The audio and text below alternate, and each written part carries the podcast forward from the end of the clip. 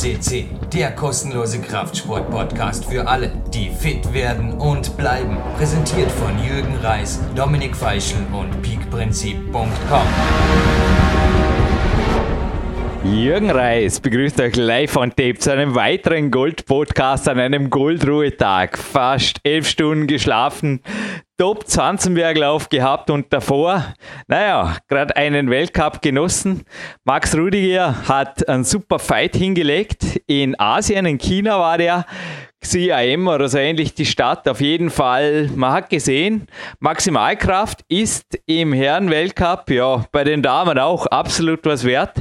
Wenn selbst ein Ex-Weltmeister wie der Ramon, das habe ich überhaupt noch nie gesehen, sich am zweiten Griff mit einem 3 Plus in der Wertung verabschiedet, na, einmal das, ja, es geschehen Wunder und Zeichen. Und ich glaube, jemand, der daraufhin auf eine erfolgreiche Zukunft hintrainiert, den haben wir heute als Goldstar und davor natürlich natürlich ein Coach, mein Coach, Sebastian Förster. Danke, dass du mit mir diese Sendung moderierst. Hallo zuerst mal, Sebastian. Ja, auch ein herzliches Willkommen an alle VKCC-Hörer meinerseits. Ähm, ja, wir haben heute einen sehr, sehr interessanten Studiogast, der auch schon häufiger bei uns am Podcast war. Und wie du schon richtig sagtest, ähm, ich denke auch, ihm gehört die Zukunft. Und wir werden auch wahrscheinlich noch einiges von ihm in nächster Zeit hören. Ja, um wen handelt es sich? Es ist Sebastian Halenke. Aha. Er war bereits, wie gesagt, schon bei uns am Podcast in vier Sendungen, hier 523, 462, 405 und 384. Also da auch nochmal auf jeden Fall nachzuhören. Ich habe auch letzte Woche gerade nochmal den 523er nachgehört und natürlich den, das Interview, was heute ansteht. Ähm, ich finde es immer sehr spannend, weil er bringt natürlich auch vieles an Fakten rein. Das sind, glaube ich, auch immer die längsten Interviews, die du führst. Also dankbar insofern, dass er natürlich viel Informationen rausgibt. Insofern gerade auch für viele Kletterer, aber auch Nicht-Kletterer sehr, sehr interessante Interviewpartner. Du, es ist so schnell dahingegangen. Ich habe mit ihm auch oft topic danach noch gesprochen. Es wird ohnehin, es gibt ja ein Peak Time 2 Manuskript, das teilweise auch aus Niederschriften von Telefonaten besteht. Und natürlich informiere ich dich als, also wir diskutieren das natürlich auch zum Teil offen durch, wenn es nicht, ja, wenn es nicht unter Geheimhaltung liegt, das entscheiden dann immer die Leute, die mit mir telefonieren. Aber ich bedanke mich auf jeden Fall jetzt schon beim Sebastian. Er bleibt an sich immer wieder mit mir in Kontakt. ist ganz interessant, sich auszutauschen mit ihm. Ist wirklich ein absolut hochintelligenter Bursch. Und das Interview mit ihm, es ist ja jetzt englischsprachig, hey, das ging dahin wie, natürlich, ich hatte natürlich einen netten Job, weil er ist rhetorisch auch sehr begabt, nicht umsonst ist auch beim IFSC, also beim IFSC TV, dessen Aufzeichnung ich natürlich auch heute Morgen sehen durfte von dem Halbfinale, das ich anfangs genannt habe. Da wurde er schon mehrmal in die Sprecherkabine gebeten und daraufhin habe ich eigentlich auch den bereits den letzten Podcast mit ihm in Englisch geführt. Darum kam ich an sie auf die Idee, oder? Weil an sie ist ja recht abstrakt. Da sprechen zwei Leute Deutsch und dann plötzlich Englisch. Naja, okay. Aber ich denke, auch dieses Mal eine absolute Perle in Goldqualität und XXXL. Und worum es gegangen ist oder was bei dir auch die To-Dos sind, die eventuell, ja, du auch sagst, da kann sich jeder was abschneiden, eventuell nicht einmal nur Kletterer. Auch wenn PowerQuest CC heute wieder einmal das größte Klettersport-Podcast-Portal ist, natürlich eine riesige Woche, würde ich sagen, machen wir gemeinsam mit dem Gewinnspiel im Abspann. Passt es? Das passt und jetzt viel Spaß mit Sebastian Halenke. And first of all, with the German national anthem played by professional musician and composer Mark Protze.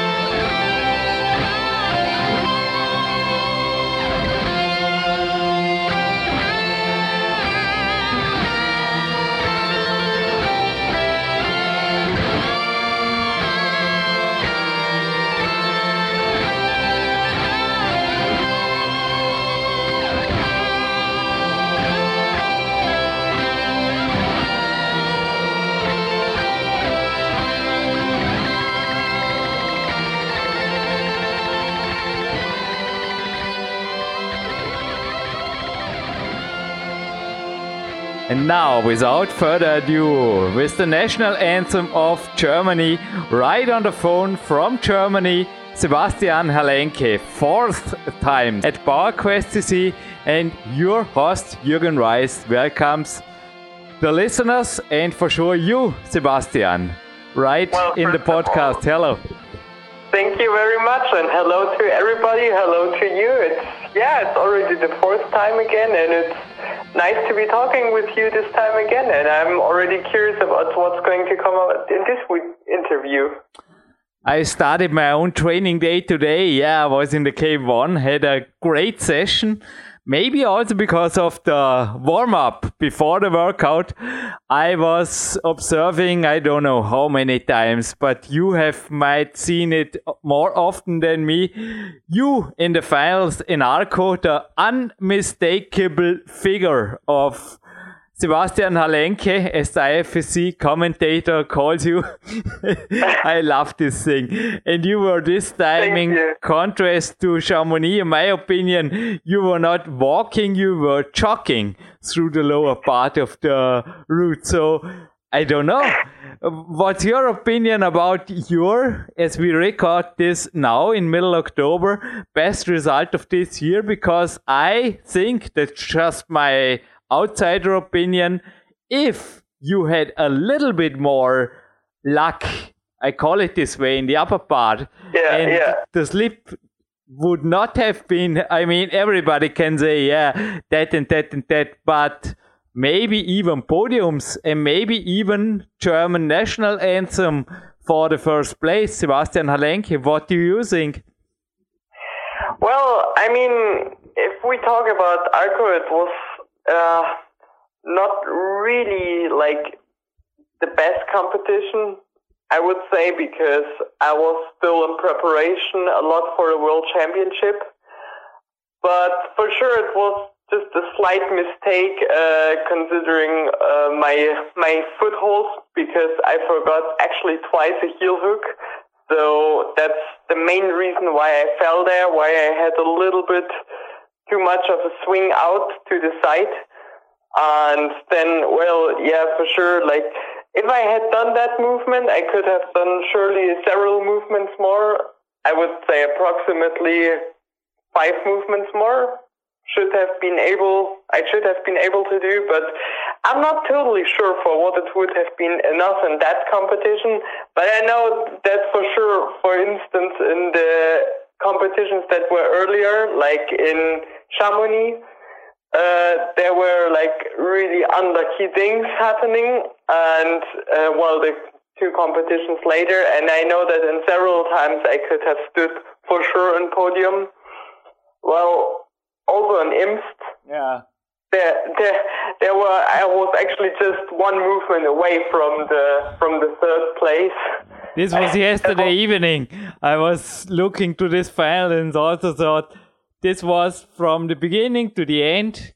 This is not the end of the lead season, but I think it was not your season. No, no, no runs at all. Absolutely not. Absolutely not. And I mean, for me, uh, Imst and Arco were actually okay because not even just because of the results. I mean, yeah, for sure, finals is fine, but that's not really what I want to achieve finally. It's just an intermediate step to my real goals, let's say.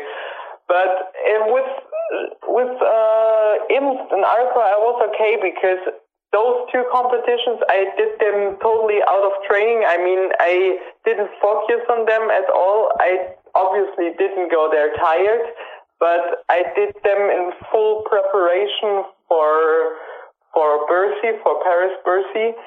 And all my or my main focus during that uh, time was actually on training and the preparation for Paris. So I knew that I didn't have uh, my complete shape. I wasn't also mentally on my 100% because if you do competition besides training and do not totally focus on the competition, obviously you're also not on your mental 100%.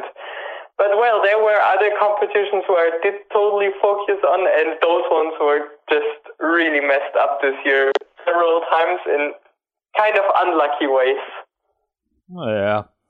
I just say top 10 in Bercy, but yes, considering your words now, it must have been really, mm, yeah, not satisfying for you.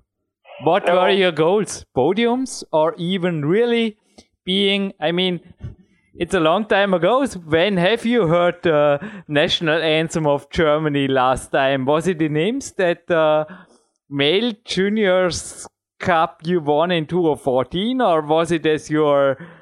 Title in the 2012 World Youth Championships no, in Singapore? Time was, I think, in Imst. You're, uh, you're right. That, that was the last time in Imst.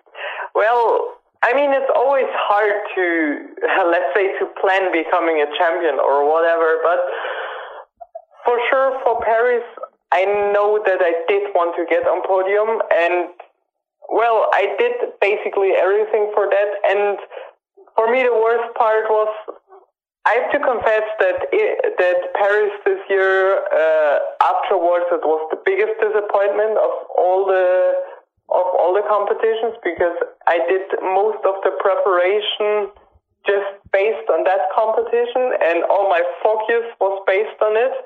And the thing is, I even realized during qualifiers when the competition started that it was all working out and I felt already from the beginning physically and mentally better than ever since, like better than in any other competition I've ever felt before. I think the last time I felt in a similar way, maybe 2009 and 2010 at the World Youth Championships that I won.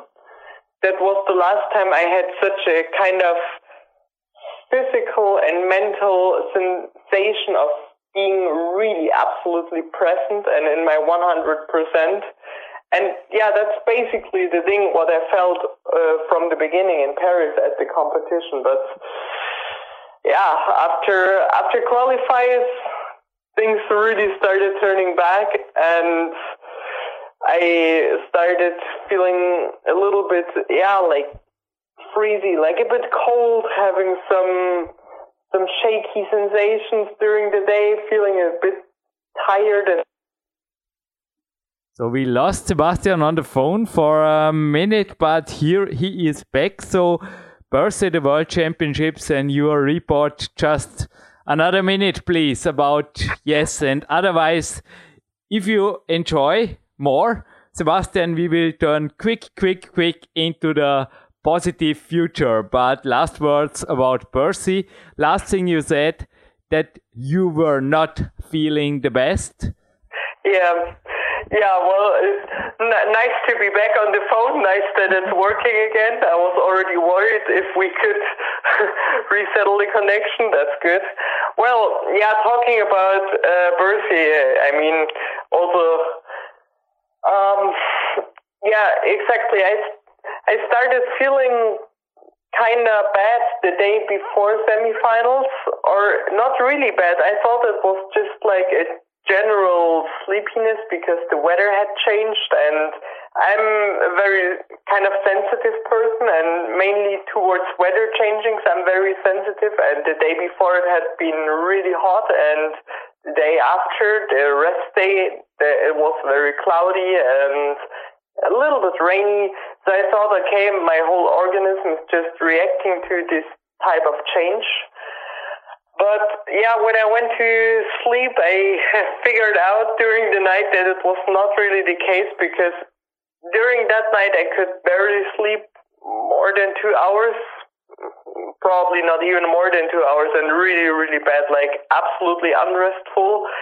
And I went to sleep with a light headache, and I woke up the same way the next morning, still with a constant feeling of headache. And well, during the breakfast and everything, it was still fine because I was pretty much under adrenaline for semifinals and I was super motivated and I didn't really care about sleeping much or not sleeping much. I, I mean, I really turned myself, my, my mental constitution into a, uh, like 100% shape. So I basically pushed away any, in that moment, disturbing circumstance. So yeah, I didn't take care a lot about it, uh, but already just before warming up in the isolation zone, I started feeling worse and worse, and the headache started rising. And my initial motivation was kind of overshaded a bit by an increasing feeling of weariness and it was not good at all. Also, during route observation, I realized, whew, I really struggle with memorizing the route back in isolation, which is normally quite easy for me.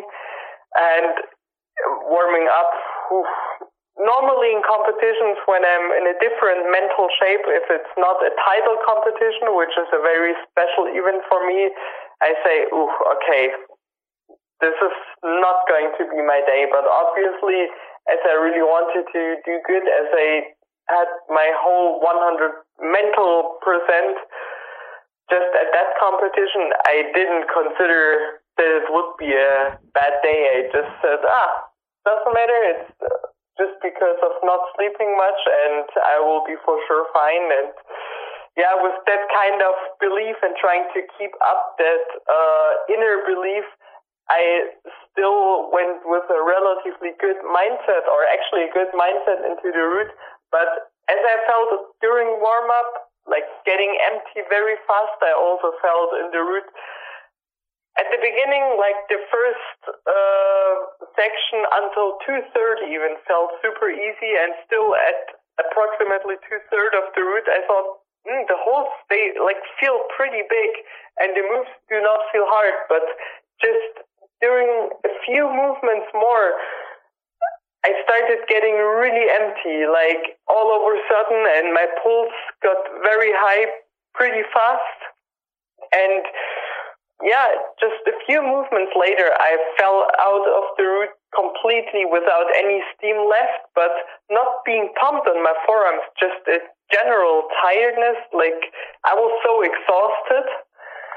And yeah, well, also after that, my my headache was really really bad, and at the end, I could find out that it was actually really because of a cold that I caught just probably the day before semifinals. Because okay.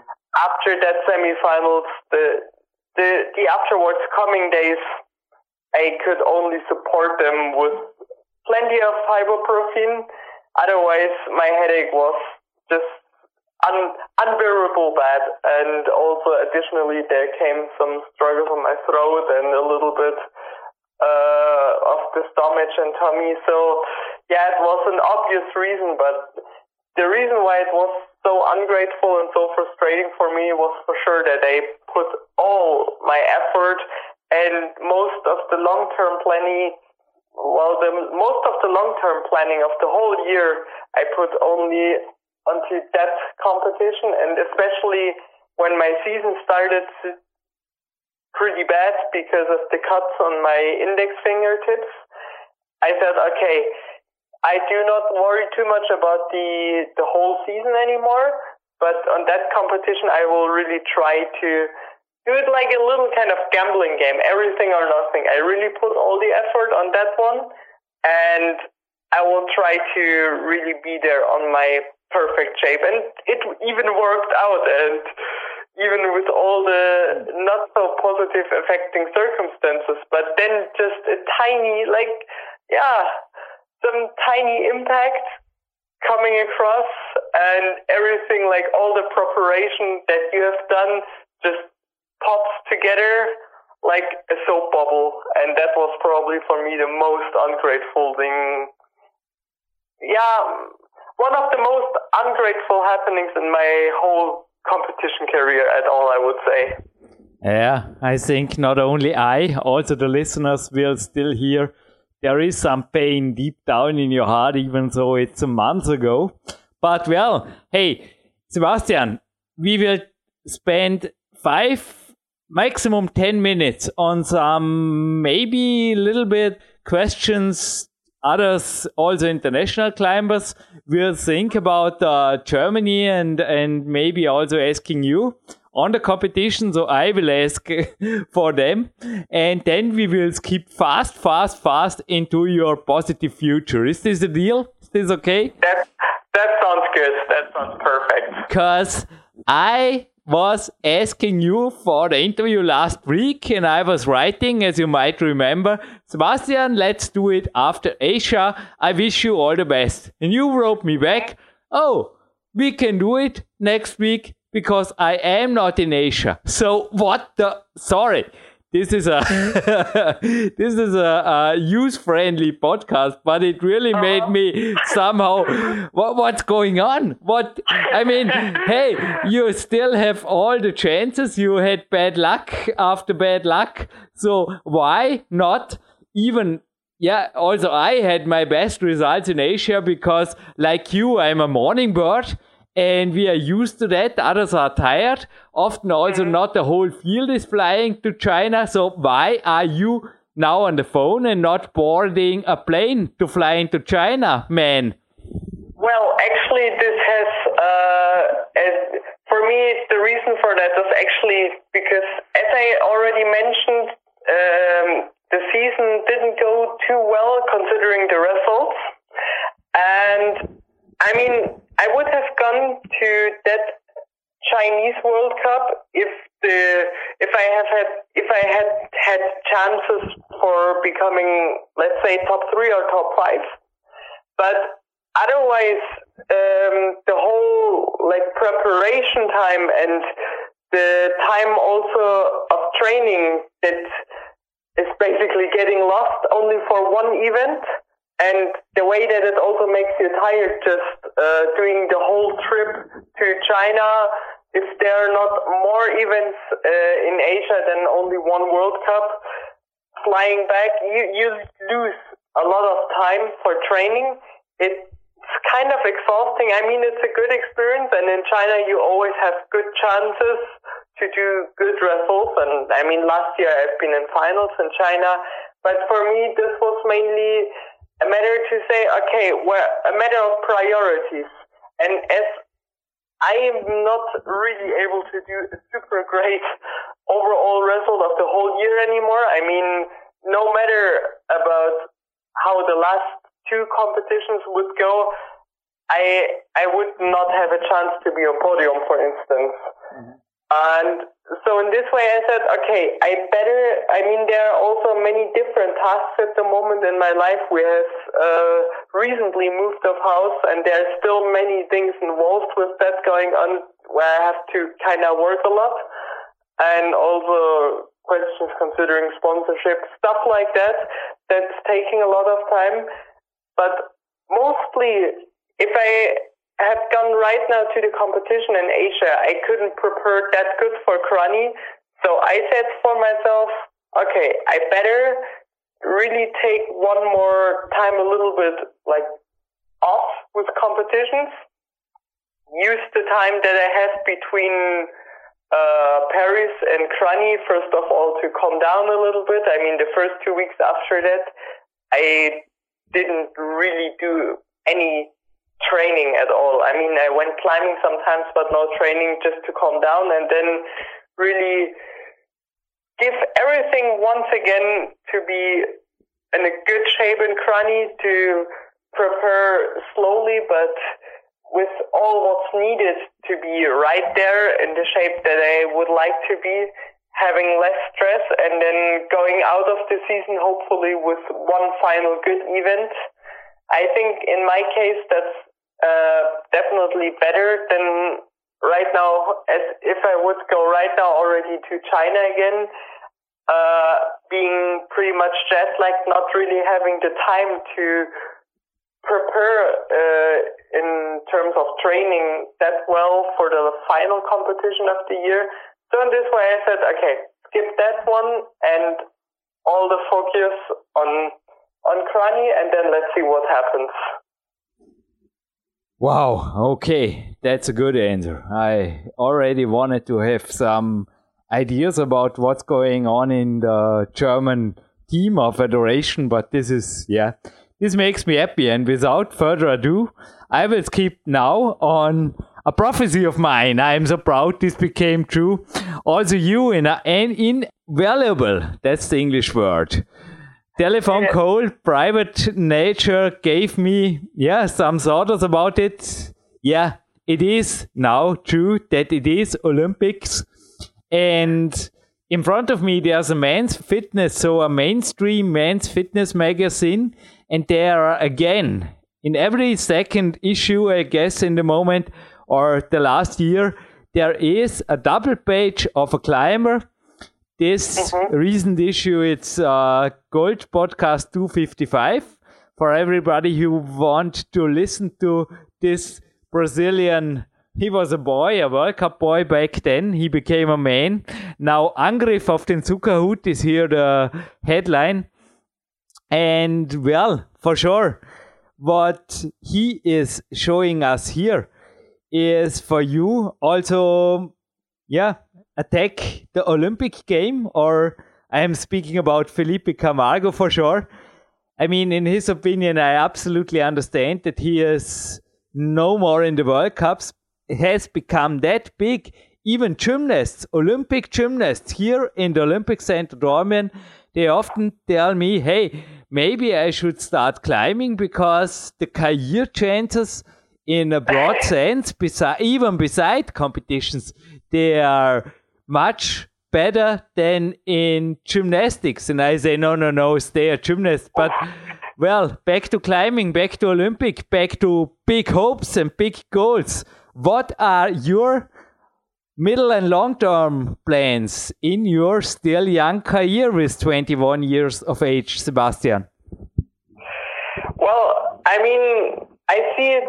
I mean, I do have my long term dreams and wishes, and for sure, I mean, as I'm a competitor and as I'm a competitor by heart, uh, for me, first of all, also uh, taking in account that you have um, mentioned Olympia, but for me, first of all, the World Cups and everything involved with the World Cups has a main priority and yeah, I, I mean, for me, one long-term goal is for sure then the World Championships in 2018 because for me, these kind of title competitions, they are very important and they do have a special priority for me. I think I'm also of my mental constitution, I'm a real title competitor. And for me, it's always uh, kind of easier focusing on one one specific event, on one event that I set my priority to, and really be in shape there, than a whole uh, World Cup season, for instance. But for me, those are definitely two big goals, like being on top on the World Championship and being on top of uh, general World Cup season. That's those are for myself for the the upcoming term for sure like a big goal. And then considering uh, the Olympic topic, I mean, let's see how how it all develops. The the format of the competition is probably going to be a little bit special because all three disciplines are going to be represented, but there are not enough medals to do individual dis- competitions in all the individual disciplines. So it's going to be a kind of combined version, which is not too much the favor, obviously, of the competitors in general. But uh, what I think and what many competitors think and hope that it's a kind of good chance and a really good door opener for climbing to become more popular, to become better supported, and also for the future after Tokyo 2020 that maybe all of the three disciplines are taken as individual ones uh, in the Olympic uh, Games for the years after. That would be obviously like the, the long term dream of everybody, but for myself, I'm right now 21. I mean, for sure, I want to participate uh, in 2020 at the um, Olympic Games in Tokyo. And after that would be four years later. And if then hopefully climbing keeps an Olympic sport and they do hopefully take all the three disciplines inside, then I mean, it would be for me for sure a dream with then an age of 29 years doing the last time the Olympic Games in in my profession and lead, that would be obviously an amazing thing. But I mean, that's still so far away, and who knows what's going to happen until then. But yeah, for now, my big priorities are the the lead World Cups and the title competitions. There, I, I mean, until now, it has been more a thing of establishing myself inner the scene, let's say, and also the results haven't shown it that much yet. But I know that from last year and especially also this year, uh, I am established in where, like, I am having my good top eight basement, and yeah, now it's slowly time to move further up, and that's definitely the goal for the next upcoming years. And yeah, especially for 2018, I really wanted to use my my chance this year at the World Championship, but unfortunately, it wasn't possible. But well, there's there's another one in 2018, and I will definitely do everything to be finally standing on top of the podium there, hopefully. Grrr, Innsbruck, Austria. May, yeah, may this world be with you. Not too far away. Yeah, a little bit of drive. Longer than to the K1. There we also have some new on-site route you might be interested in the weekend. But yeah, let's turn quickly to the main topic of this interview. Sebastian, if you allow, your training. You already gave us a nice, nice detailed introduction into your training week back in winter 2015 in gold episode 523 here on PowerQuest CC. Well, mm-hmm. what was going on this year? Because I was just thinking when I was seeing you at the first comps, you look super fit. So was this just a never change running system, copy paste in the training journal and also train something similar like this? Or were there, especially now, you talked about the movement of your house and maybe also your training wall for sure uh, mm-hmm. a couple of minutes ago. Were there some major adjustments in your training week and also the structure maybe of your day? Just give us a little bit because now we record this. I think we are about a month away from Kranj. So mm-hmm. after the break, are you already in an intense training week right now, or is this steady state? Yeah, at the moment it's already pretty intense. I mean, my new my new training wall in the garage, it has been built up. I think two weeks ago now that I finished building it up, and since that time, I just really got so motivated. And I would say, yeah, since around a good week, one and a half a week, I have been already training pretty intense again. So yeah, like I mean, I'll reduce of volume and intensity around one and a half a week before the competition in order to be really uh, fresh mentally and physically. But yeah, I mean, talking about what I have been doing different this year in training, there have been several changes that I did at the beginning of the year. I did a few experiments. I think I never trained so climbing in specific at the beginning of the year as this year. I mean, I did a lot more stuff like campus board and uh, kind of power exercises, uh, especially for my core and uh, my pulling power on the bar or on uh, weights or on machines? Yeah, well, mostly like uh, a mixture of bar, like pulling bar, a lot of campus, and uh, other things I did also, like for example, for myself, pretty efficient uh, forearm trainings with the dumbbells that really used me for sure a lot. But many of the things I did there were like a kind of experiment and the core power exercises a lot also with uh, unstable um, objects, like for example with balls and stuff like that, where you have the mixture of coordinative aspect and the the body tension aspect. Well, anyway, it was like for me an experiment because I had trained pretty or very climbing specific uh, all the years before. And what I truly believe is that only if you also do experiments and do major changes, uh, you will get really new stimulus and you're going to get further.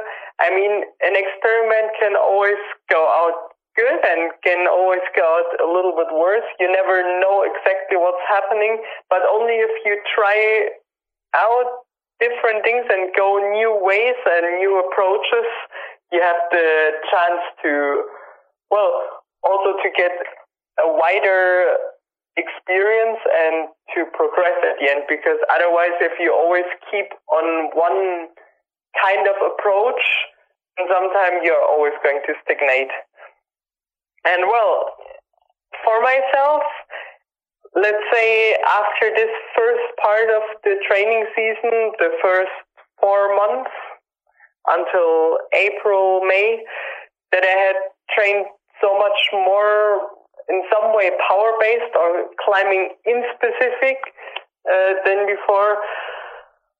I actually wasn't too happy at the beginning with it because I realized, wow, it was so hard to transfer all what I had trained on really to the wall.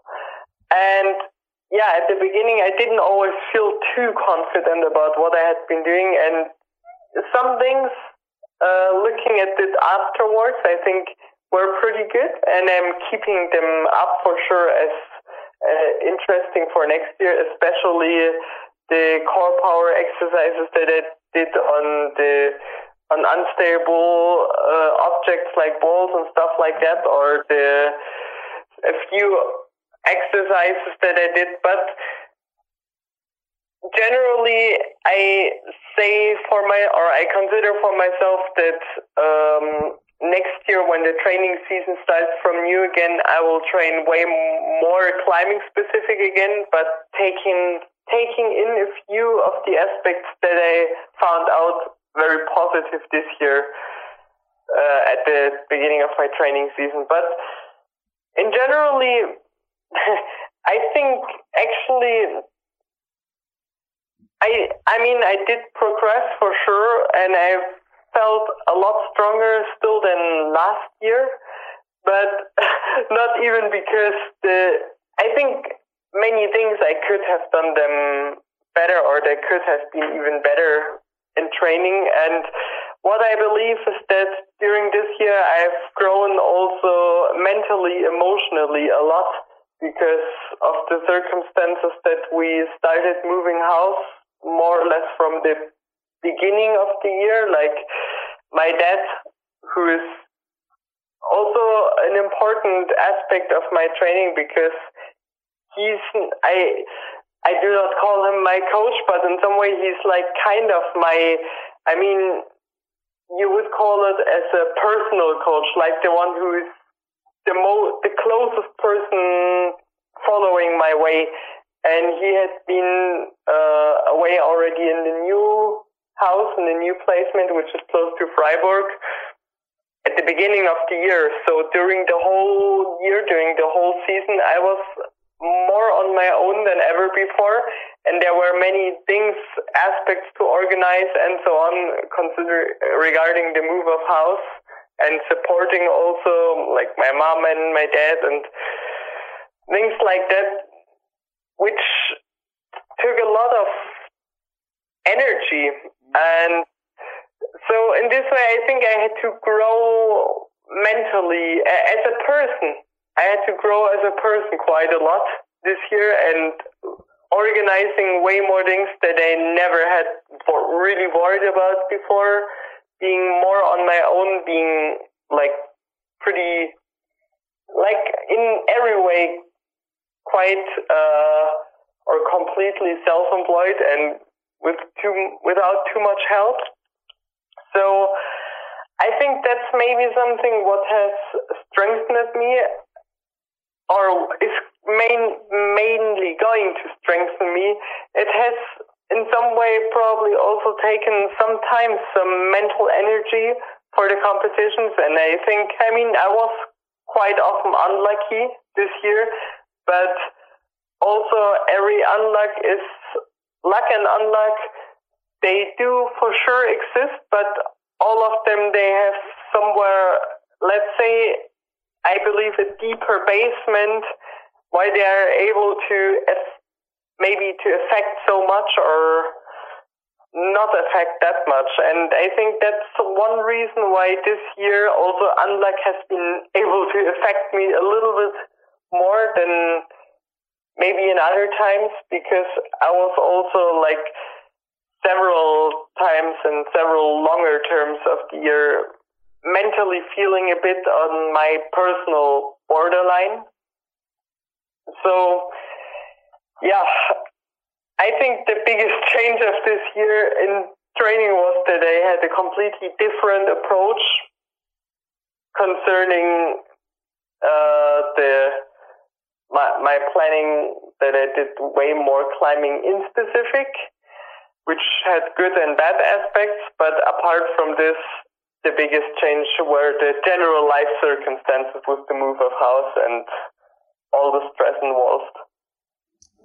Yeah, first of all, I just can say I think this is commercial free, Sebastian, but uh, the Gimme Kraft book and the DVD, maybe it's worth seeing because they are showing a lot of unstable exercises also that helps for climbing and I often improved them with a physio here. He is one of my mentors, Hanno Halbeisen, and I am just giving the, this interview or asking you those questions, uh, standing here on a balance board and playing around with a gymnastic ball. So, especially, dear listeners, if you are no more 18 or 20, so already 21, with each year, I, yeah, yeah, if there is one thing in climbing, my back would say thank you, also my neck uh, I would have changed over the last decades. I would have started those things much, much earlier. I always was a, a big promoter, also a huge fan of strengthening the antagonists, but never in the unstable or so broad way. And I think this is a really good way for everybody who yeah. wants to climb on for decades and decades as you. Even like for antagonists and also for the climbing uh, necessary parts, like also for the body tension that you are focusing on climbing, like uh, around the belly, around the back part, around sure, the sure, head. sure.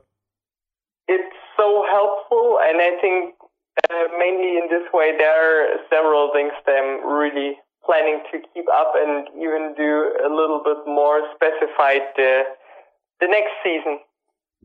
Yeah, and I think there are several things the listeners will now say. Jürgen Reis, would you please ask him for some specific aspects of his nowadays new training? Because you are already now in a nice, I think, pre winter week. So give us a little bit an introduction of a perfect training day and maybe not as specific as in the last interviews, but a little bit an overview about your week. Are there still 12 workouts or also today? I guess one thing that didn't change coffee, a lot of coffee in the morning, and then yeah. here we go again. So maybe give us a little bit uh, a journey through a perfect day of Sebastian Förster. Oh, sorry, Sebastian Förster is my coach. I mi mixed up some names here, but you also have your coach, distant coach, sometimes your father. So what are the first thoughts in the morning when you wake and when do you wake up after how many hours of sleep? Sorry for so many questions, but take your time, as in the answers before, Sebastian. Absolutely no problem. Well, I mean, I can actually take a good example of lately because, uh, well, at the moment I'm already in a very, or in a kind of intense preparation again, which is also way more, let's say, competition specified than at the very beginning of the year where it's so basic. So I think I can take off my memory a very good close example. Yeah, so this of this example of right now would be an exemplary day of uh, a training session in a phase that I want to build up some climbing specific power again, not too much focusing on the on the antagonist aspects. I mean, keeping them up a little bit, but most of all, trying to do like a kind of re regaining strength phase in order to be really in my full physical shape of strength before the last comp in Kranj.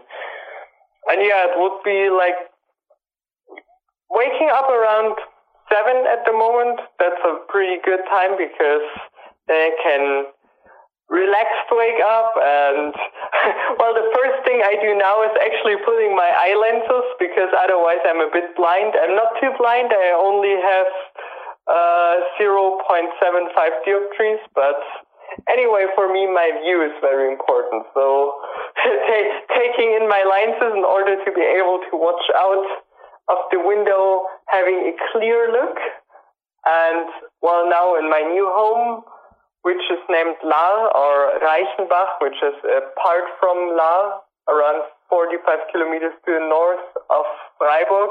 There's plenty of nature to see. So after taking in my eye lenses, having a coffee, looking out of the winter uh, window, and enjoying the, the natural view and our nice, lovely garden with the plants. Super. Uh, how yeah. many hours do you sleep in a moment? Eight, nine, ten? Well, I'm on around eight. I sometimes realize that more than eight would be even better, especially when I train so much, like especially when I do several times a double session in the week, like in the morning and in the evening, and all of them quite intense, uh, mixed with days that I do only one session. So there I realize sometimes more than then eight hours would be better, but I have to confess, I quite often just don't get it like that of the whole timing. Like it doesn't work out because the day unfortunately has only 24 hours and not 48. but you got a nap during the day like I had just before this interview, maybe a little bit of autogenic training or something. Yeah, yeah, I think those are for me also very important aspects and keeping up some meditation exercises and things like that are for me very good. Are some power napping. Those are during the day already very important re energy refilling uh, things that support my general being and my well being a lot. And a little thing for the German listeners and also for you, off topic, but there's an alternative medicine man also in my we made a, or we make a podcast together. It's alternativmedizinpodcast.eu. And what a coincidence, there is just a new show about uh, ice. So a little bit of tip to all the German listeners, but after your coffee meditation and looking into nature, I think the piece of the day is then turning into don't know how many break do you take after the morning or what do you do next after the coffee and enjoying the view into the nature? Well i mean next to coffee and the view into nature i have some breakfast. So after this kind of uh, breakfast and coffee time I take a little bit of time, mostly uh, not even. I'm trying to, well, either I check my mails and do the organizatory quick things that I need to do fast, but usually I really try to just sit there and prepare myself mentally for the first session of the day. So when I wake up at seven, I'm able to start well at nine when I have like a light breakfast, obviously it's not too much than just like a little bit of fruit and a tiny bit of yogurt, just something what's getting digested really fast and, and a lot of coffee. Quantity, Yeah, and a lot of coffee. That's that's the most important. no, uh, just keep. I I want to talk to you more about the training, but one thing I also recognize this year, there is on your IFSC page the centimeters 177 and the kilograms.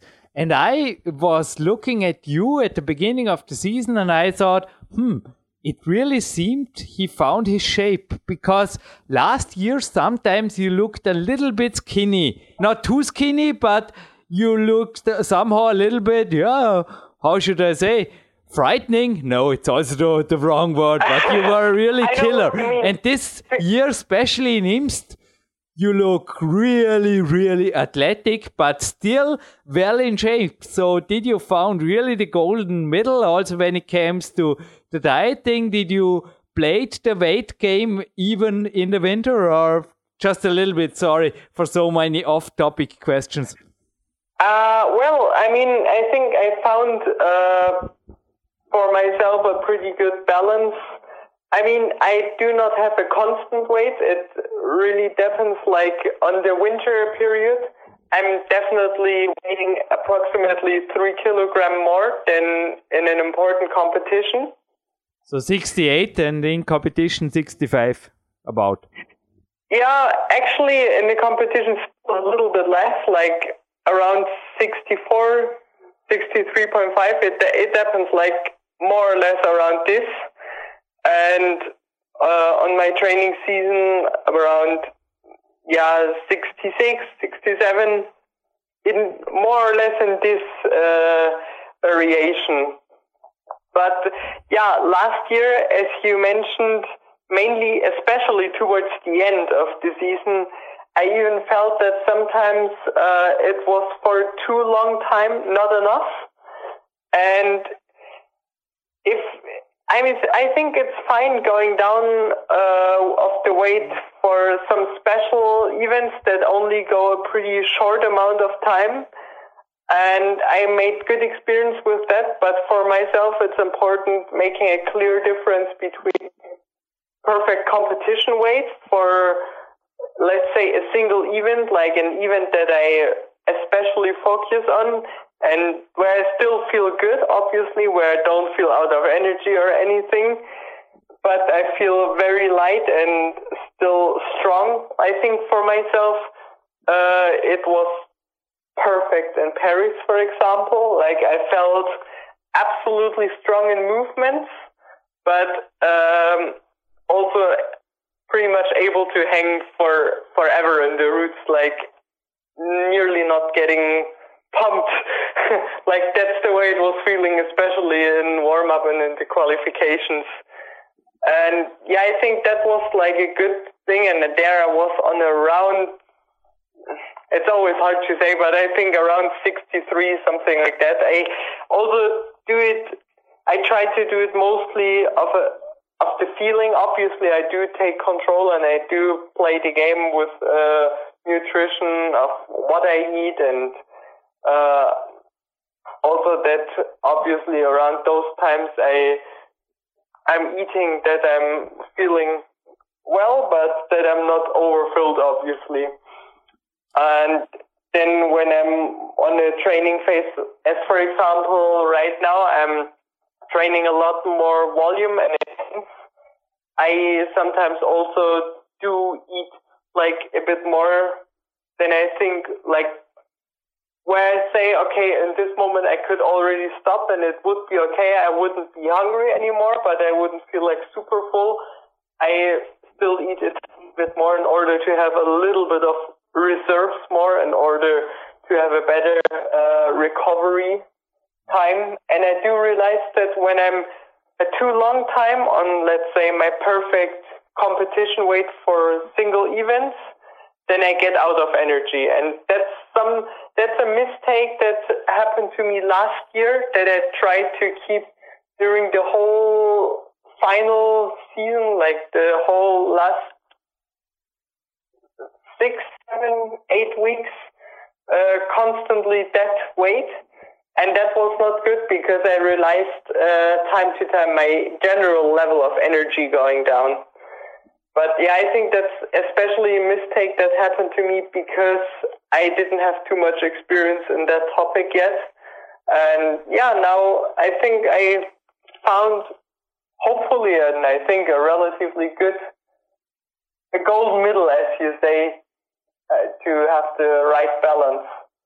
I think for sure, not only I, all the listeners will respect your honesty on this topic because there is uh, yeah, there is an influence of body weight to climbing, especially to yeah, lead without a doubt. But now, back to nine o'clock in a energy perfect state and maybe two kilos above the competition weight as you right now. And I see you standing on the podiums on Kranj. And so, nine o'clock, what do you do then? So, nine o'clock after all the procedure of breakfast, coffee, looking out, and then if I if I'm well off the time, doing a little bit of a quick concentration and mental preparation for my for my first session, then I mostly think about what do I want to do, what I want to set priorities on. I also do some breathing exercises or some quick meditation exercises. Not too long, maybe about 15, 20 minutes, but in order really to get mentally prepared for, for my session. And then at nine o'clock, I actually start the physical part of warm up with some, it's a kind of uh, power yoga exercises named body art that uh, now national coach Maxi Klaus introduced to me around two years ago, and and that time I tried it out, and after ten minutes I was so exhausted and I had muscle strain for two days just because of a few exercises, because of a few movements that I was so much not used to. but yeah, I realized for myself that's the perfect general warm up that combines uh, active flexibility and body tension. So I get on a good uh, general temperature, especially right now that it's rel- or starting to be relatively cold in the mornings, and my boulder wall is in the garage, so it's pretty cold there. And some morning, I already started training with wow, five degrees or something like that. So yeah, if you are having a temperature of five degrees, it's good to be already very well warmed up before you do the first movements. So I do a warm up program of these body art exercises approximately, if it's short, for about 10 to 15 minutes. If it's longer, for about 20 minutes. Mm, yeah, not probably not longer than 20 minutes yeah, then in my morning session, as if it's one, if it's the day of lately that I'm des- describing, then it would be some some basic circles on the wall just to to get some feeling for movements, followed by a few relative well-going boulders, maybe two or three intermediate, and then one hard boulder yeah, and then at the moment, after like a quick break later, I'm doing my real session, and those are no foot boulders with special topics. In this moment, I'm doing no foot boulders of the movement uh, amount approximately eight movements. Yeah, I'm trying to be on about eight movements, and I'm doing there like most of the times I do around three different uh, no foot boulders. Each of them I'm repeating six times. Like one series is uh, one of the boulders repetition six times. And I have their special topics as, for example, some only with really small crimps, one with pretty far movements, but not trying to use too much the swing so that I really uh, take the force out of my body tension and my pulling power. maybe some also coordinative that where I really have to use the the swing and the momentum uh, in order to be able to do some movements at all. Sometimes I do one where I try to use only very round holds. So yeah, I'm I'm playing with it. I'm trying to make it I'm trying to get it a good variety, but for me, aspects that are always, I think the topic that I always have inside is the one of small holds and usually also the one of big movements where I'm not using the momentum because these are very physically, at least talking about the lead climbing, important aspects. I mean, you, I just have to confess, it's pretty much like that.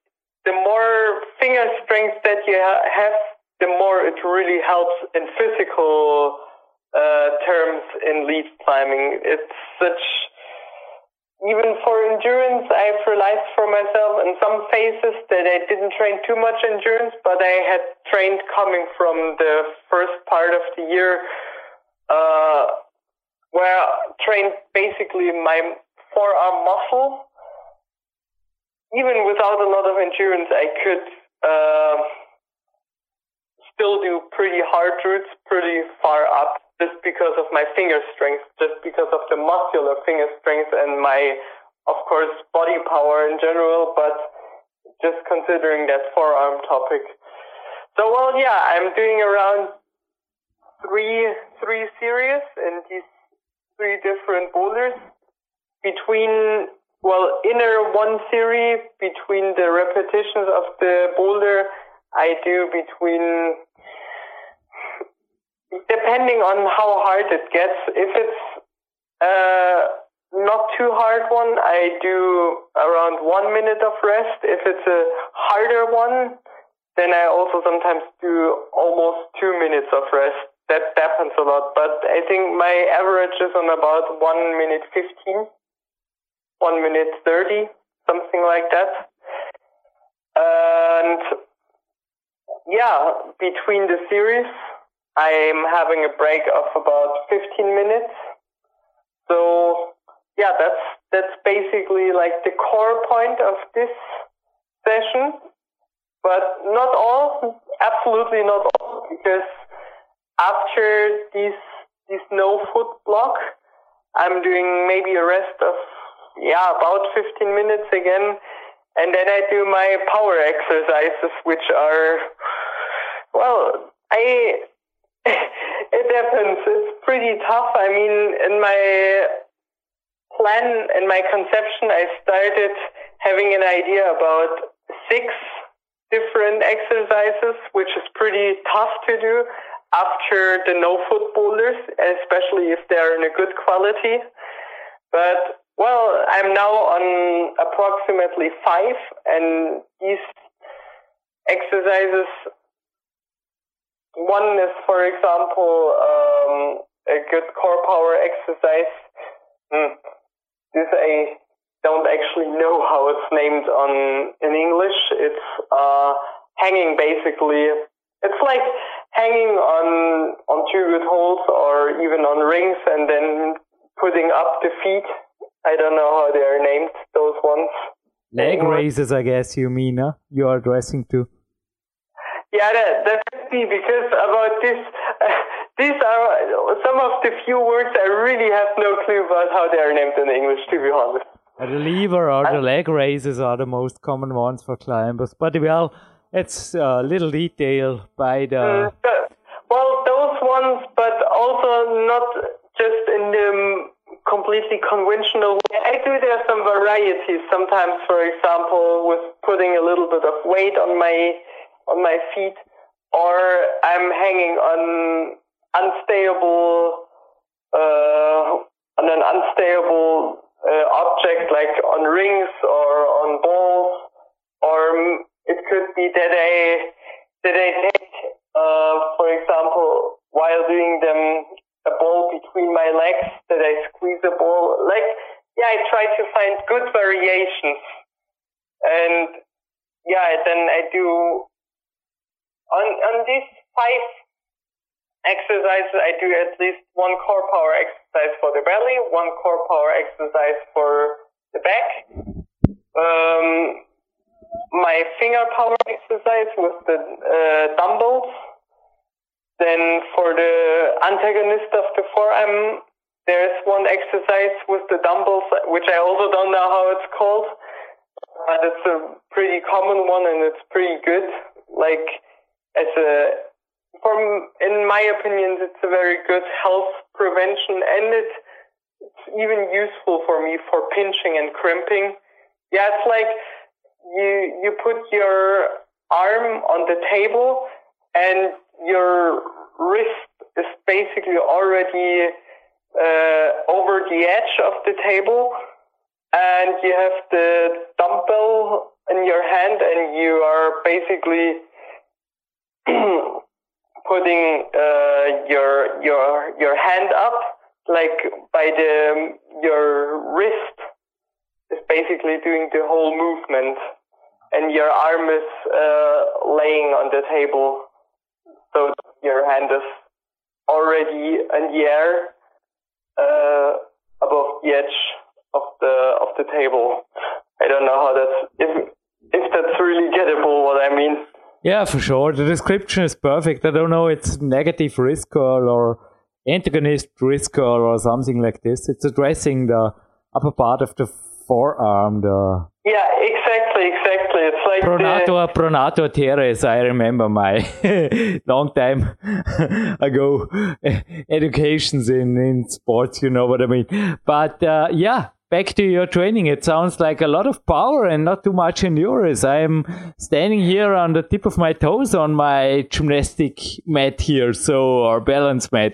Let us, yeah, lead us further through the day. Really, it's interesting because this also took off some time and energy. I think it's already, let me guess, 11:30, 10, oh, 12. It's yeah and that's when I have stopped with my fifth, yeah, with my fifth uh, exercise, then it's mostly 12. Yeah. Yeah, together with the warm up, then it's 12 for sure. And yeah, I mean, the fifth exercise, I, I always, I forgot talking about that one. It's either one more body tension exercise or even like a pulling exercise, like some pull up variations. I do normally not do just normal pull ups, but also then like pull ups, for example, either I take a bit of, depending also what I want to achieve, but either I uh, try to do them relatively quick and far up, like almost, um, how they are named, uh, when, when you're doing the pull up and then pushing through. Uh, muscle ups.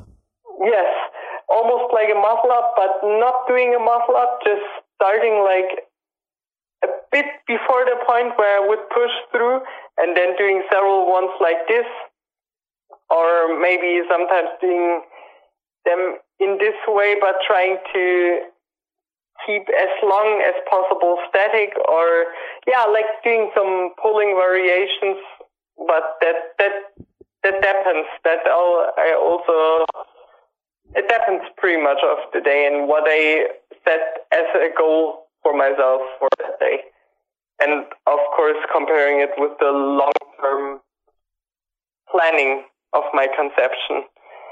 But yeah, after that, when it's already 12 o'clock, then before doing a rest, there's still at least 40, yeah, 40 minutes of stretching, 45 I usually say to myself around 40, but mostly they're anyway 45 and yeah, longer than 45 minutes also not, but 45 minutes of stretching. That's the way I finish basically my session. But in this stretching, it's actually not any muscle or part of the body involved. I use too much in my training. So it's basically hip and legs like in favor of climbing that I'm able to move better. And for me, as I'm genetically not the most flexible type, I need to stretch a lot in order to progress and to keep my level even. So yeah, after the stretching, I finally have a have a lunch because then I I am in fact already hungry and and needing some energy a part of the little bit of isotonic stuff that I use in between and during my session. And yeah, then we are approximately on, yeah, around two, let's say, when I finished all of that with eating. And then when I, when it's not too stressful the day, then I try to do like a, a little nap or a small meditation.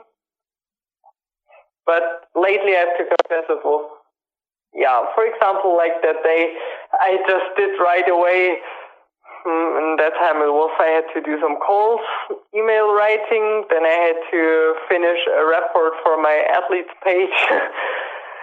yeah, stuff like that. So basically the next few hours are mostly filled with tasks that I have to do, which are mostly more on the to-do list that I'm able to finish. And then on around, yeah, 5, 5.30, I have an, another coffee, a good coffee when my dad comes home from work. Yeah, around 5 o'clock normally.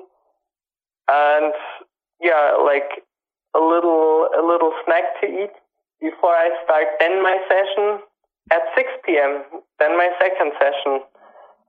And well, you said it's not pre uh, not uh, endurance based at all, and this is at the moment still quite much the case for me. I'll start training more endurance based now for Kranj again in one week.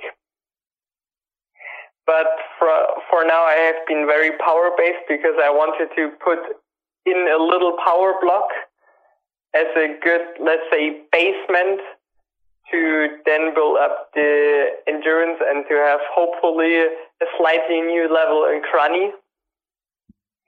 And I hadn't trained really power specific for a long time now during the season because that doesn't really suit at all with with a World Cup season.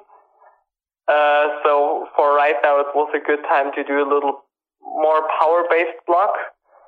And yeah, so in my evening session, I start with my my short meditation and a quick body art warm up again. And I do do more a few well, I do a few less of the body art uh, exercises, but I'm trying to do instead like a few more movements on the wall and a few more boulders in order to be then more climbing specific already. And yeah, then what I do in my session at the moment, they're in German we call them system boulders are boulders with certain topics. And those ones, again, like in series with different variations.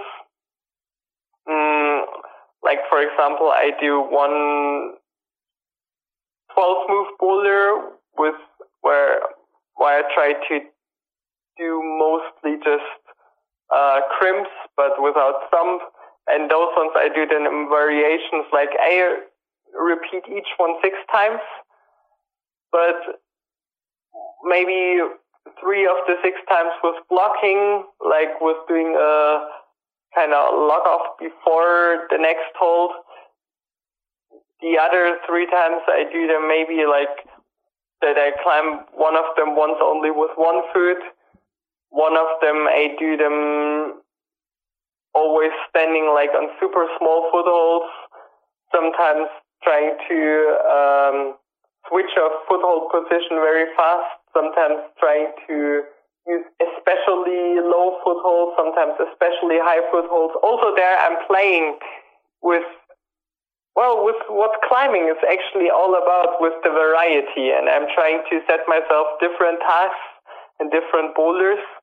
And yeah, I'm in one session like that. I'm also doing no more than three different boulders doing in each one one series of six repetitions. Between each repetition, approximately, actually also of the timing one to two minutes. And yeah, between the series, 15 to 20 minutes of rest. Otherwise, I'm way too exhausted. And yeah, I mean, this is how I have been doing it right now. And at the end, again, a good stretching, again, 45 minutes of stretching. So as you see right now, this is a very power-based time. And as I'm, as the week now is going, I'm going to reduce the the number of repetitions in my in my series, and I will be having like a little kind of close to intramuscular coordination, like mm, intermezzo, but this is only going to be for a few sessions, and then I will actually carry on in a way that in the mornings. I do a normal boulder session with solid and hard boulders, and in the evening I do either a basic endurance session or a really tough power endurance session. That's like for afterwards how it's going to go on. And for right now, in order to keep up my basic endurance, I mean, these kind of double sessions, as I described one today, uh, uh one right now, uh, I do them around three times, and in between I do at least one one basic endurance climbing, and I do one day where I for sure climb routes that I have like that I get a solid pump.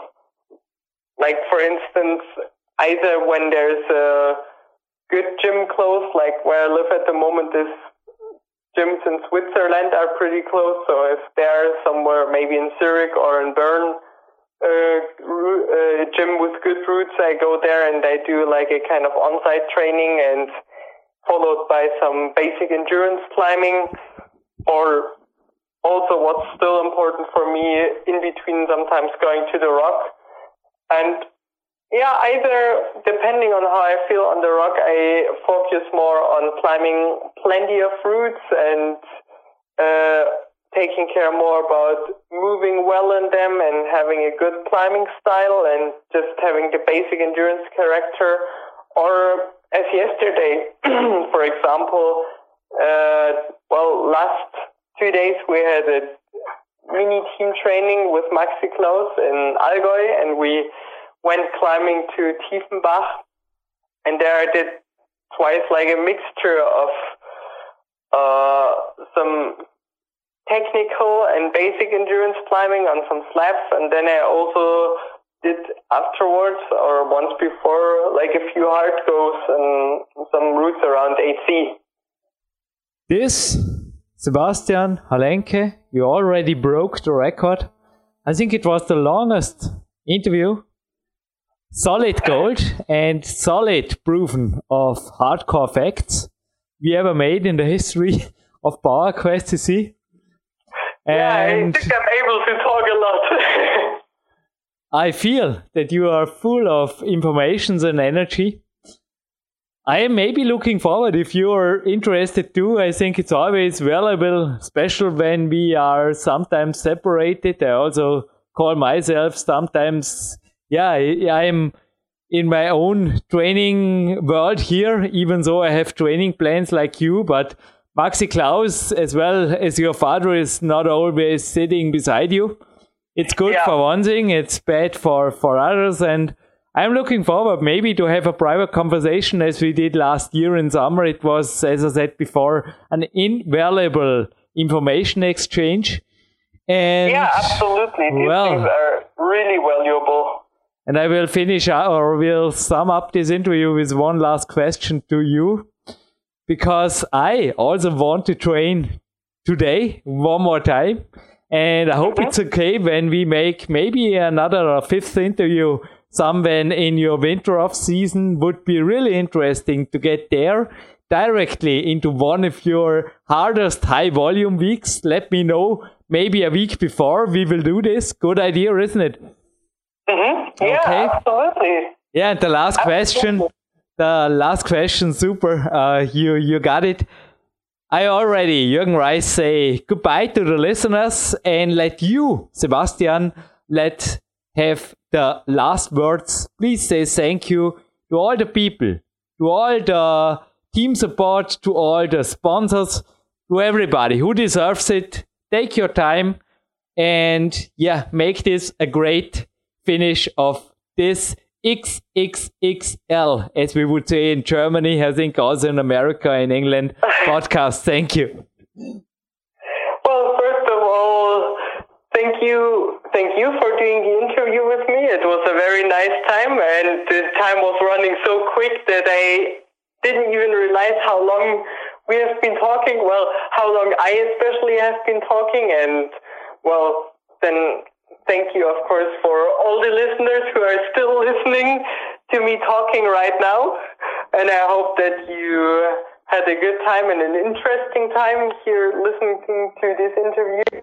But well, the persons, my, the persons who I personally want to say a big thank you are, of course, it's my family. It's my dad and my mom who still kept supporting me so well during the whole year with all the stress and with all the things they had to do and trying to keep me anyway out of so many things that were necessary to do, trying to keep my back free, as we would say it uh, in Germany. And yeah, they deserve like my biggest thank you for sure. But apart from that, besides, thank you so much to Maxi Klaus, who is well, in my opinion, probably the best enrichment for the German team in lead climbing that could have been there. It's amazing, and I'm so glad that he is the German coach, and I couldn't imagine a better person in that position. And also privately, he has helped me already so much, and I'm calling quite often per week with him. And yeah, thanks for all the support and Another big th- thank you goes to the person who is actually uh, taking care about my social media because this is not an easy task for me and I'm not too having the biggest affinity to technique and all these things, but she's helping me so well. Her name is Therese Marie Becker and she's doing a great job and I'm so grateful to have her uh, as a good working partner, but especially also as a good friend by my side.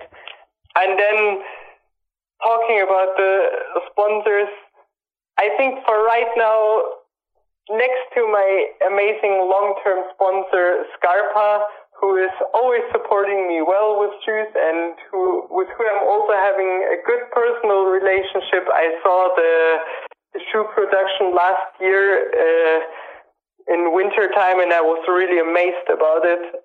Thank you to them. But next to that, the biggest thank you for right now goes to T-Wall and all the persons from T-Wall who have made it possible that I actually got this wall that I'm training on right now in the garage because they gave me all the material and I'm just, yeah, I, all I had to do was build up the whole material, but they all gave it to me. They made good plans. They explained everything.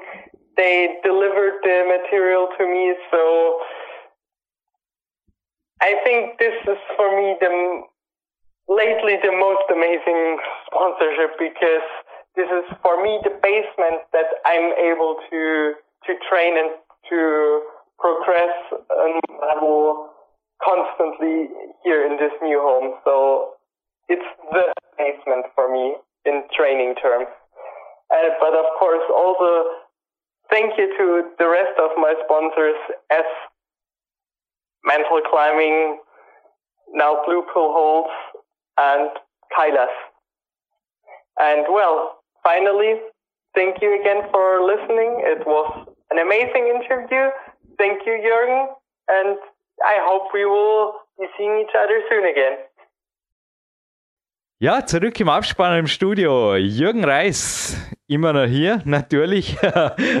Nein, es war wirklich eine hochspannende, über eine Stunde, aber korrigiere mich, also zumindest von einem Kletterer oder überhaupt hatte man schon mal so einen langen Hauptteil? Also wir hatten ja mehrfach zum Beispiel so zusammengestückelte Podcasts, sage ich mal, Anti-Doping-Sendungen, die genau. gingen ja oder so, so, ja, Natural Running-Sendungen kann ich mir erinnern, die auch sehr lange gingen, aber die bestanden aus mehreren Teilen.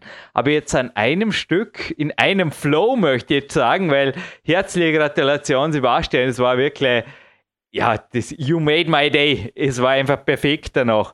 Aber wie, ja, noch einmal, was ist bei dir in dein Podcast To-Do mitnehmen und nie mehr vergessen Tagebuch gekommen? Ja, also bei Sebastian fand ich es vor allen Dingen sehr interessant, auch zu Beginn gleich, ähm, wo es halt um sein, um die Wettkämpfe ging, ähm, dass er ja auch selber sich als Wettkampftyp bezeichnet, aber nichtsdestotrotz eben halt auch so ein Wettkampf wie jetzt in Frankreich eben ja nicht so laufen muss und kann, immer wie man sich das natürlich erwünscht ähm, und wie auch damit aber umgeht. Also ich glaube, dass gerade diese, diese Wettkämpfe enorme Herausforderungen sind. Ich sehe es ja auch im Boxen, wo man dann ja drei, vier Monate auf einen einzelnen Tag hinarbeitet, alles dafür unterordnet eigentlich. Ja, und in dem Moment muss man dann eigentlich, nicht nur eigentlich, man muss dann volle Leistung bringen.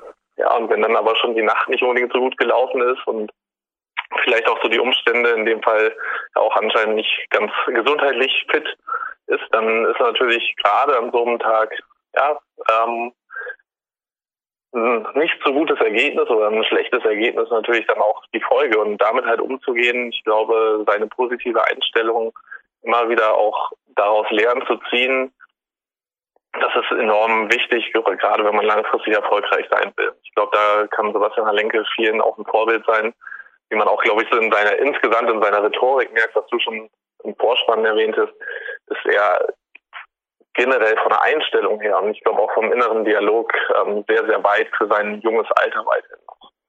Ja, man sieht ja auch an den Ergebnissen, also in Deutschland ist ja die ungeschlagene Spitze, nicht nur national, sondern auch international. Also er verbessert sich eigentlich von Jahr zu Jahr.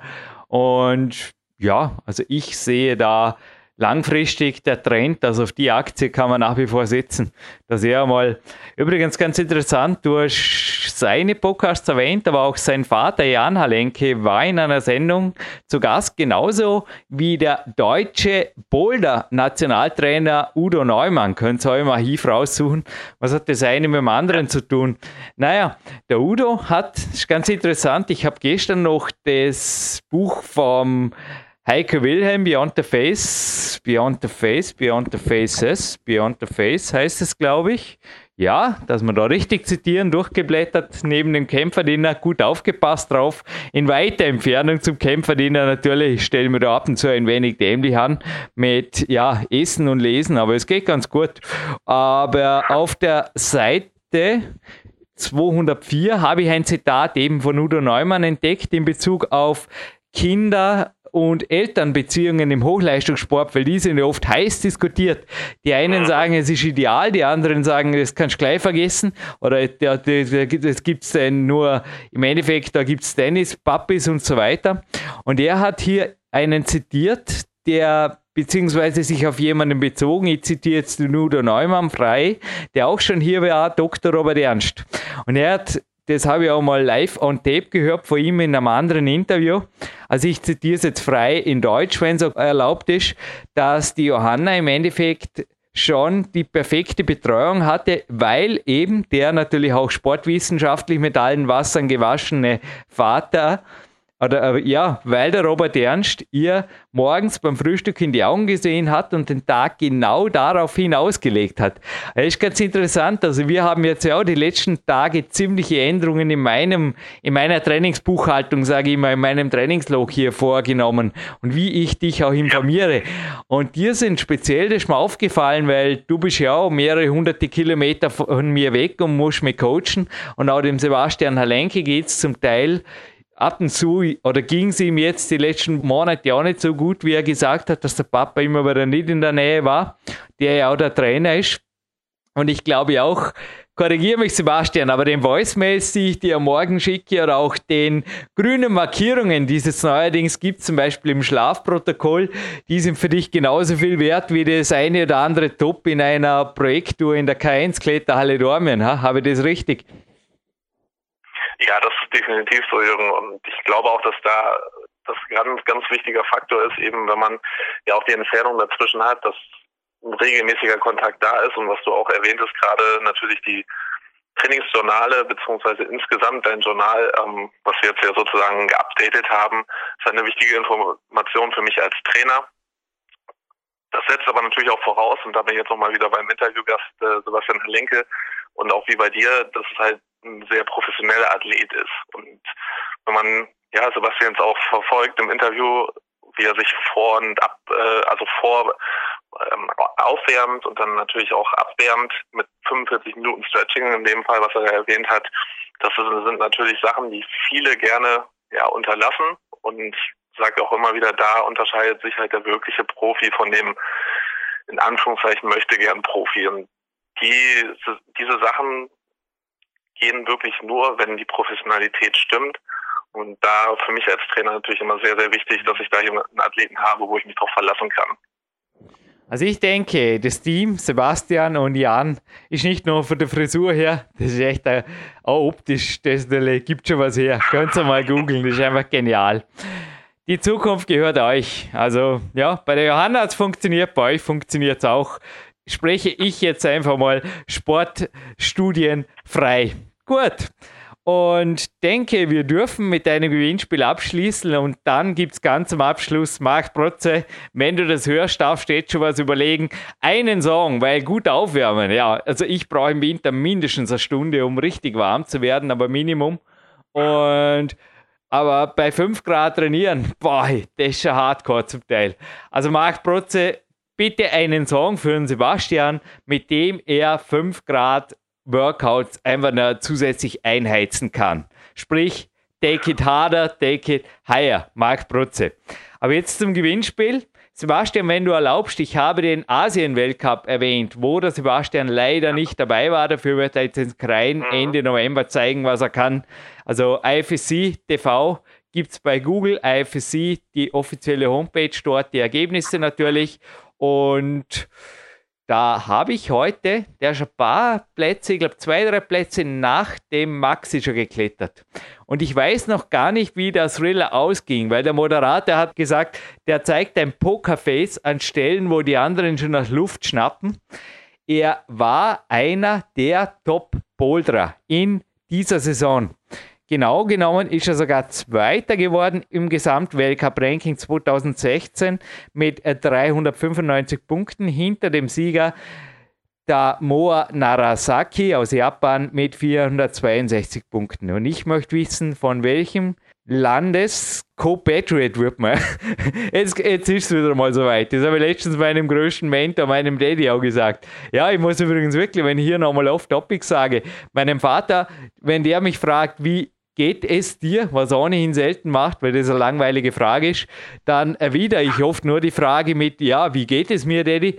Er schaut mir in die Augen und gibt mir die Antwort. Und wenn ich dann glaube, ich muss hart attackieren, obwohl er gesagt hat, naja, schau schon ein bisschen müde aus, ich würde ein bisschen aufpassen die Woche, dann zahle ich ab und zu auch einen Preis dafür. Aber ja, meinem Daddy habe ich letztens auch gesagt, ab und zu fällt mir das Englisch wirklich leichter als das Deutsch. Nein, es ist so, ich coache in Englisch, ich mache sehr viel in Englisch, also wenn es gefragt ist natürlich und ja, die Welt ist halt Englisch. Auf jeden Fall der Co-Patriot vom Damoa Narasaki, sprich, der, er ist ebenfalls Japaner. Den Zweitplatzierten, den hätte ich gerne gewusst, weil der hat super souverän ausgeschaut in der Halbfinaltour und nochmal, ich weiß selbst noch nicht, wie dieser Thriller ausgegangen ist, aber ich denke, er ist ein ganzes Stück weit gekommen in dieser sehr maximalkräftigen Route. Und somit, Sebastian, wenn du das hörst, letzte Nachricht an dich. Hart, maximal weiter trainieren. Und ja, eins fehlt noch.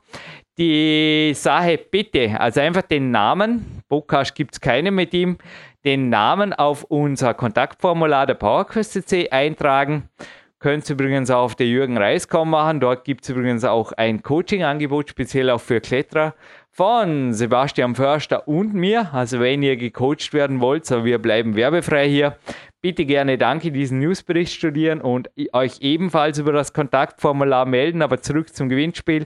Es gibt eine Doppelpackung großes, dickes Banky-Tape zu gewinnen, weil der Sebastian wird bestätigen, Jo, das kann man immer brauchen, beziehungsweise das sollte man eigentlich immer im Trainingsraum haben oder in der Kletterhalle, weil das Training abzubrechen, da hat schon mal ein Nationaltrainer gesagt, hier auch bei PowerQuest CC, ist einfach ein No-Go. Tape drüber und ja, es ist nicht ideal, aber es wird weiter trainiert. Gut, ich verabschiede mich somit schon live on Tape hier. Sebastian, du bleibst schon kurz in der Leitung. Wir dürfen da noch kurz was klären in Bezug auf das Trainingsjournal. Und dann gibt es für mich noch zu den Turnern und für euch gibt es jetzt noch eine, was soll man sagen, fast eine teuflische Musik. Nee, Ah ja, genau.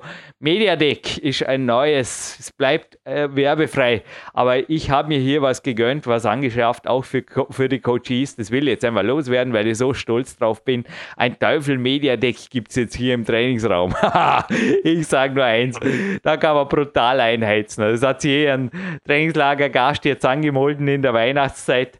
Er hat gleich vorgewarnt, das gehört zu den Neuerungen genauso wie die neuen Griffe an der Systemwand. Gut, aber nochmal, zu gewinnen gibt es ein Banky-Tape. Ich verabschiede mich und Sebastian, du bleibst mal nach der Verabschiedung bitte noch ganz kurz in der Leitung. Ja, viel Spaß mit Marc Protzer auf jeden Fall noch und trainiert fleißig und professionell.